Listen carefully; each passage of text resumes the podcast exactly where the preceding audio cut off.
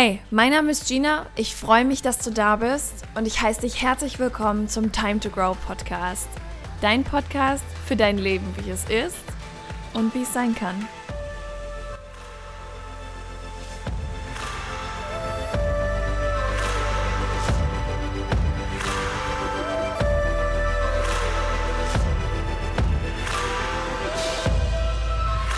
Hallo und einen wunderschönen Sonntagmorgen wünsche ich dir. Ich sitze hier ganz entspannt. Draußen scheint die Sonne. Wie wunderschön. In meiner rechten Hand bzw. zu meiner rechten steht ein Tee und wie du weißt, ist Herbst meine absolute Teezeit und auf meinem Tee stehen immer ganz tolle kleine Nachrichten und ich möchte dir diese Nachricht einmal vorlesen, weil ich sie so süß finde. Liebe ist die Wurzel von Mitgefühl und es könnte fast nicht besser passen, denn wir wollen heute über Verletzlichkeit sprechen. Warum? Weil die letzte Folge, die in diesem Podcast äh, online ging, voller Verletzlichkeit war. Weil es mit die verletzlichste Folge war, die hier online gegangen ist. Und die aufzunehmen, war ganz aufregend für mich. Gerade auch wenn ich ja jetzt schon wieder ein paar Tage ist es her, ich gucke in der Retroperspektive. Ich hatte lange das Gefühl, dass ich mal wieder irgendwie mich wirklich öffnen wollte, weil, und da genau darum geht es ja irgendwie auch hier in diesem Podcast, es geht darum, einfach echt zu sein. Und genau dazu gehört es eben auch, sich verletzlich zu zeigen. Echter geht es doch nicht. Ganz ehrlich, wenn du in einer Situation bist und du denkst dir so, oh shit, das tut mir gerade weh und dann schluckst du es runter, dann ist ein Teil von dir aus dieser Situation einfach gegangen. Der ist verschlossen, der ist versperrt, der ist für dein Gegenüber nicht zugänglich. Das heißt, dein Gegenüber versteht dich dann vielleicht auch einfach nicht mehr so gut, weil du dich dazu entschieden hast, deinen Menschen auszuschließen warum uns das so sehr mitnimmt, immer Verletzlichkeit, ich sage jetzt mal, uns dazu anregt, Verletzlichkeit nicht immer, das ist ja auch so ein dummes Wort, ne, des Öfteren oder häufig runterzuschlucken, sie nicht teilhaben zu lassen. Das ist eine Frage, die wir uns hier heute stellen wollen und das machen wir einfach mal anhand der letzten Folge. Ganz ehrlich, für mich ist die letzte Folge immer noch sehr aufregend. Das Gefühl bezogen auf die letzte Folge ist ein anderes als auf viele andere Folgen. Diese Folge hier wird ein anderes Gefühl für mich bereithalten als die letzte Folge. Warum? Weil diese Folge meinen analytischen Teil braucht. Diese Folge ist einfach nur eine Analytik von mir, etwas, wo ich denke so, hey wow, da können wir wirklich mal drüber reden Warum schämen wir uns, wenn wir uns verletzlich zeigen? Wie kann es sein, dass wenn wir geweint haben, wir uns danach schämen? Dass wenn wir jemandem gesagt haben, ich mag dich richtig gern, wir uns danach schämen, bis wir vielleicht, wenn sie kommt, die Antwort bekommen, die wir uns erhoffen, nämlich, hey, ich mag dich genauso gern. Oder du sagst, ich liebe dich und dein Gegenüber sagt, ich dich auch, dann ist die Scham nicht mehr da. Aber in dem Moment, wo dein Gegenüber sagt, es tut mir so leid, ich liebe dich nicht, da ploppt die Scham auf und frisst dich auf und du bereust deine Verletzlichkeit sofort. Warum? Warum ist das so? Das Interessante ist, dass ich euch in der letzten Folge ja auch nach ähm, Feedback gefragt habe, beziehungsweise auf Instagram habe ich nach Feedback gefragt, habe gesagt, ey, ganz ehrlich, wenn du die Folge gehört hast, schreib mir bitte. Und da kamen auch ein paar Nachrichten und diese Nachrichten haben mich sofort, sofort beruhigt. Warum? Weil ich genauso menschlich bin wie du auch. ich denke, wenn wir eine Sache aus der letzten Folge mitgenommen haben, dann hell yes, Gina ist ein Mensch. Good to know. Ob als Podcasterin, als Trainerin, als Coachin, als Speakerin, als möchte gern irgendwas, als hoffentlich bald Autorin oder einfach nur als Gina, wie sie hier gerade mit ihrer Schlaffrisur und immer noch halb im Pyjama vorm Mikrofon sitzt. Verletzlichkeit fällt auch mir schwer. Man mag es nicht glauben, aber ja, es fällt auch mir schwer. Du bist also nicht ganz allein da an vorderster Front gegen oder mit der Verletzlichkeit und versuchst sie irgendwie draußen zu halten oder sie zu, ich sag jetzt mal, ihr Regeln aufzuerlegen, wann sie sich zeigen darf, wann nicht, wann ist es gewünscht, verletzlich zu sein, wann nicht. Du bist damit nicht alleine. Überhaupt nicht. Und du bist auch nicht alleine damit, dass du dich schämst, wenn du dich verletzlich gezeigt hast. Ich kann dir, was das betrifft, im Übrigen auch nur die Werke von äh, Brene Brown empfehlen. Denn sie ist äh, auf dem Gebiet der Verletzlichkeit und auch der Scham. Ich glaube, sie ist eine Schamforscherin, wenn ich mich nicht täusche. Nagel mich am besten nicht drauf fest, aber ich glaube schon. Äh, und dementsprechend, es gibt auch ein Buch von ihr über Verletzlichkeit im Zusammenhang mit Scham und das fand ich auch sehr erleuchtend, weil da habe ich nämlich auch gedacht, ja, jetzt wird mir so einiges klar.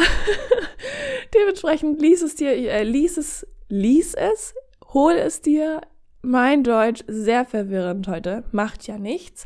Ich kann es dir sehr empfehlen. Ich pack's dir auch in die Show Notes und ähm, ja, dann kannst du dich auf dem Gebiet auch einfach noch mal ein bisschen einlesen. Die letzte Folge, lass uns da mal reingehen. In der letzten Folge habe ich über einen Teil, ach, sorry, über einen Teil meines Lebens gesprochen, über den ich glaube ich so noch nie gesprochen habe. Weder öffentlich noch mit Freunden. Außer natürlich in dem Gespräch an dem äh, besonderen Samstag beim Weinchen.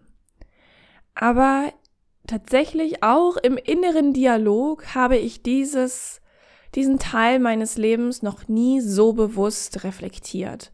Bedeutet, du warst in der Folge zu 100 Prozent Teil meines Reflexionsprozesses. Interessant, oder? So reflektiere ich zum Teil natürlich. Mal ein bisschen geordneter, mal ein bisschen ungeordnet.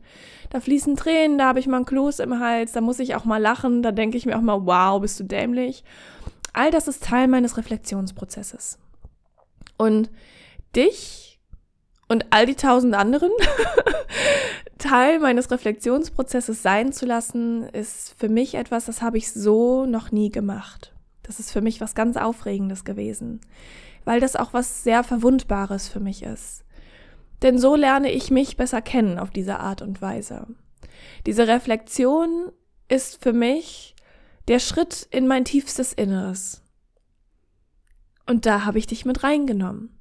Bedeutet, alles, was Teil dieser Folge ist, egal ob es ein Lachen ist, egal ob es ein tiefes Einatmen ist, um Kraft zu schöpfen, das ist in der Folge oft gehört, dass ich immer mal wieder puh, gemacht habe, weil das für mich auch ähm, ja, anstrengend war. Ich denke, anstrengend ist ein gutes Wort. Du kennst das vermutlich selbst, wenn du in die Reflexion gehst und wirklich in die offene Reflexion, du all den Mut aufbringst, den das einfach, den, den du dafür brauchst, um wirklich zu reflektieren. Oh, dann schürt es einem manchmal so die Atmung ab, weil du denkst, oh Gott, das liegt gerade sehr, sehr schwer, was ich hier entdecke. Und dann musst du mal machen und dann wird es ganz kribbelig im Gehirn, weil du ganz viel Sauerstoff bekommst und dann kann es weitergehen. Das hast du auch ganz oft gehört. Und ich weiß nicht, ob du diesen Teil von mir vorher kanntest. Für mich war es irgendwie wichtig. Für mich war es wichtig, in dem Moment dir genau das zu zeigen, weil ich dachte ganz ehrlich, ich habe manchmal das Gefühl, dass Menschen glauben, ich wäre so das Wundermittel für ihre Probleme. Jetzt versteh mich nicht falsch, es ehrt mich natürlich sehr, aber ich kann dir in dieser Folge sagen, all das, was du mit mir zusammen schaffen kannst, schaffst du auch alleine. Ich bin kein Wundermittel, ich bin keine blaue Pille, die irgendwie alles wieder gut macht. Ich bin auch kein, kein, kein Guru, kein Gott, kein Wunder auf zwei Beinen selbst oder sonst irgendwas. Ich bin einfach nur ein unglaublich resilienter Mensch. Fertig. Ich bin sehr resilient. Ich bin sehr analysierend, ich bin sehr lösungsorientiert, ich bin gut darin, meinen Fokus auf die richtigen Dinge zu legen. So, ich habe natürlich für solche Prozesse, sage ich jetzt mal, die richtigen Stärken auch entwickelt. Die habe ich nicht einfach so mitgebracht, ein Teil von ihnen schon, zum Beispiel meine hohe Resilienzfähigkeit, die habe ich mitgebracht und dann im Prozess natürlich auch noch ausgeweitet, weil ich sie brauchte, ganz dringend. Und dass ich die mitgebracht habe, liegt einfach nur daran, dass meine Eltern mir das beigebracht haben. Das liegt zum Beispiel, ich lese ja gerade ein Buch auch über Resilienz, weil ich das Thema sehr spannend finde.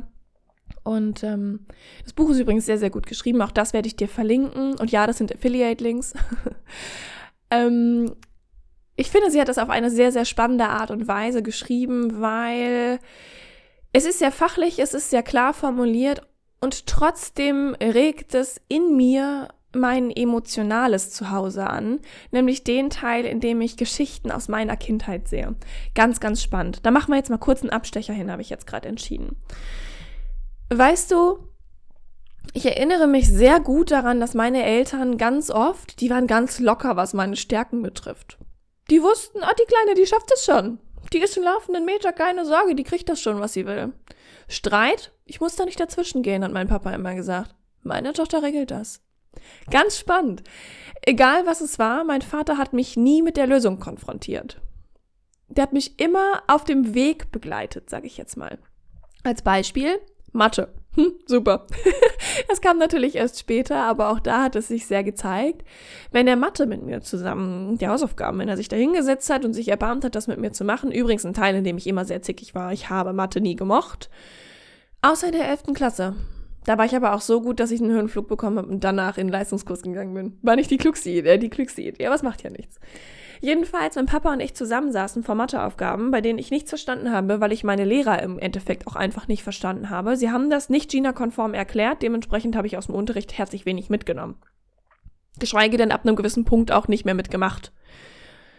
Weil ich ja nie was verstanden habe, weil es nicht GINA-konform erklärt wurde. Auch ganz spannend übrigens für alle Lehrer, die hier sind, es gibt unterschiedliche Lerntypen. Und du wirst wahrscheinlich, aller Vermutung nach, nicht immer alle Menschen abholen. Du kannst deinen Unterricht aber so gestalten, dass du viele Lerntypen in unterschiedlichen Sessions abholst. Bedeutet, versuch mal ein bisschen bildliche Sprache. Zum Beispiel. Bildliche Sprache, und das war der Grund, warum ich die Lehrerin in der 11. Klasse ver äh, verstanden habe, sie hat mein emotionales, sie hat den emotionalen Teil in der Analytik abgeholt. Ganz spannend. So lerne ich. Und dann habe ich es verstanden. Sie hat mich mitgenommen. Wir haben eine Reise gemacht. Es war irgendwie spannend. Sie war ja, sie hat einen Teil in mir berührt, mit dem ich gut lernen konnte. Diesen Teil, den brauche ich.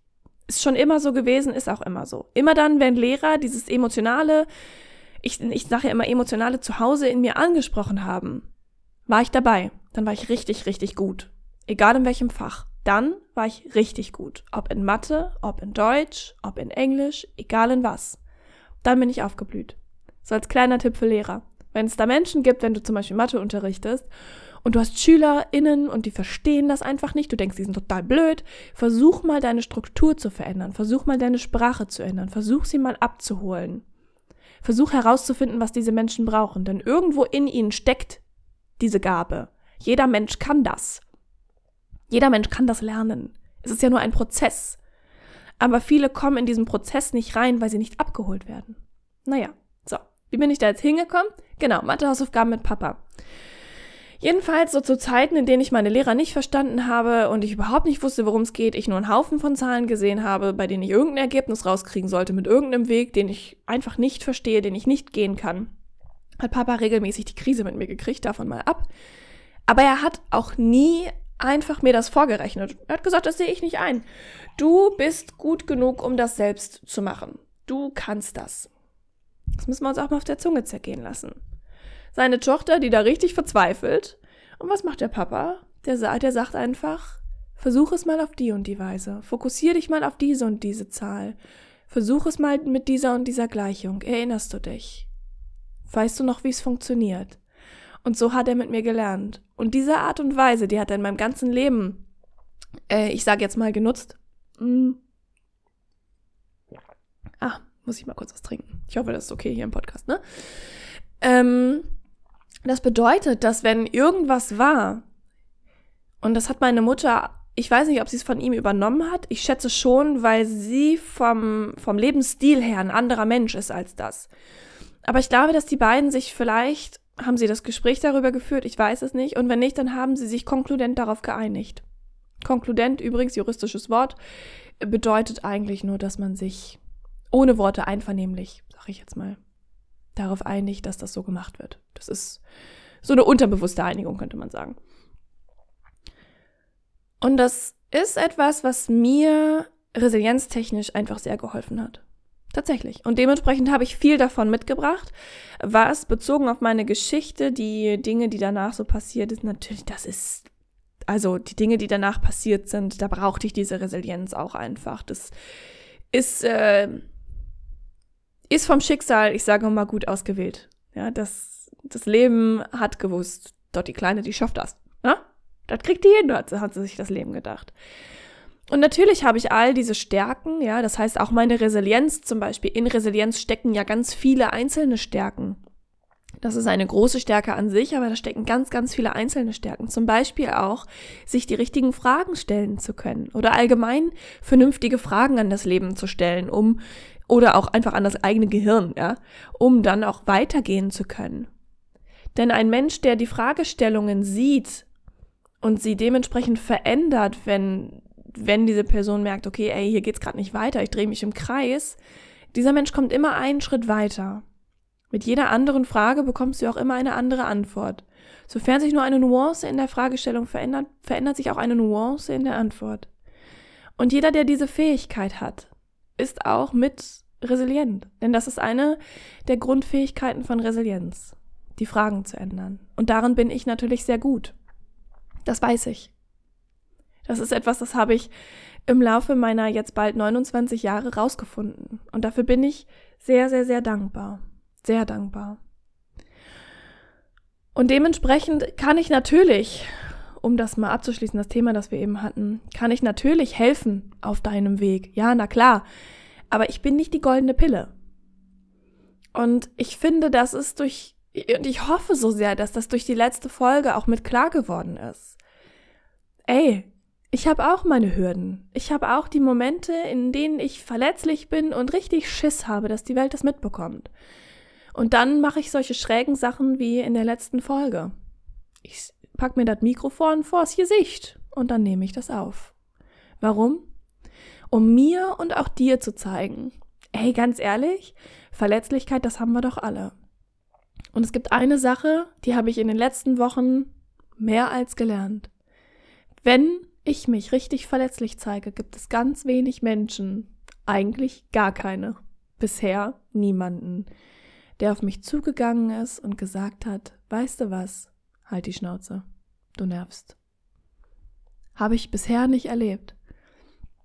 Was ich erlebt habe, ist, wenn diese Verletzlichkeit, wenn ich die in eine gewisse Stärke packe, in eine gewisse, vielleicht auch Härte, die auch manchmal sehr gut sein kann, ja. Auch hart zu sein, das ist etwas, das dürfen wir manchmal einfach. Und diese Härte bei dem anderen voll einschlägt, dann geht die Person gegebenenfalls auch auf die Verletzlichkeit zu und sagt, heul leise. Hatte ich neulich erst. War witzig unter einem Reel.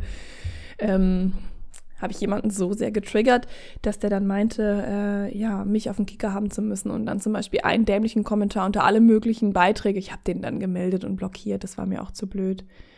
Ähm, der packte diese Kommentare da unter. Und dann habe ich mir auch gedacht, nee, also weißt du, Mäuschen, das geht mir jetzt ein bisschen zu weit hier. Für so jemanden habe ich weder Zeit noch Energie, noch habe ich da irgendwie Bock drauf, mein, mein, äh, ja, meine tolle Laune an dir zu verlieren. Das bist du nicht wert.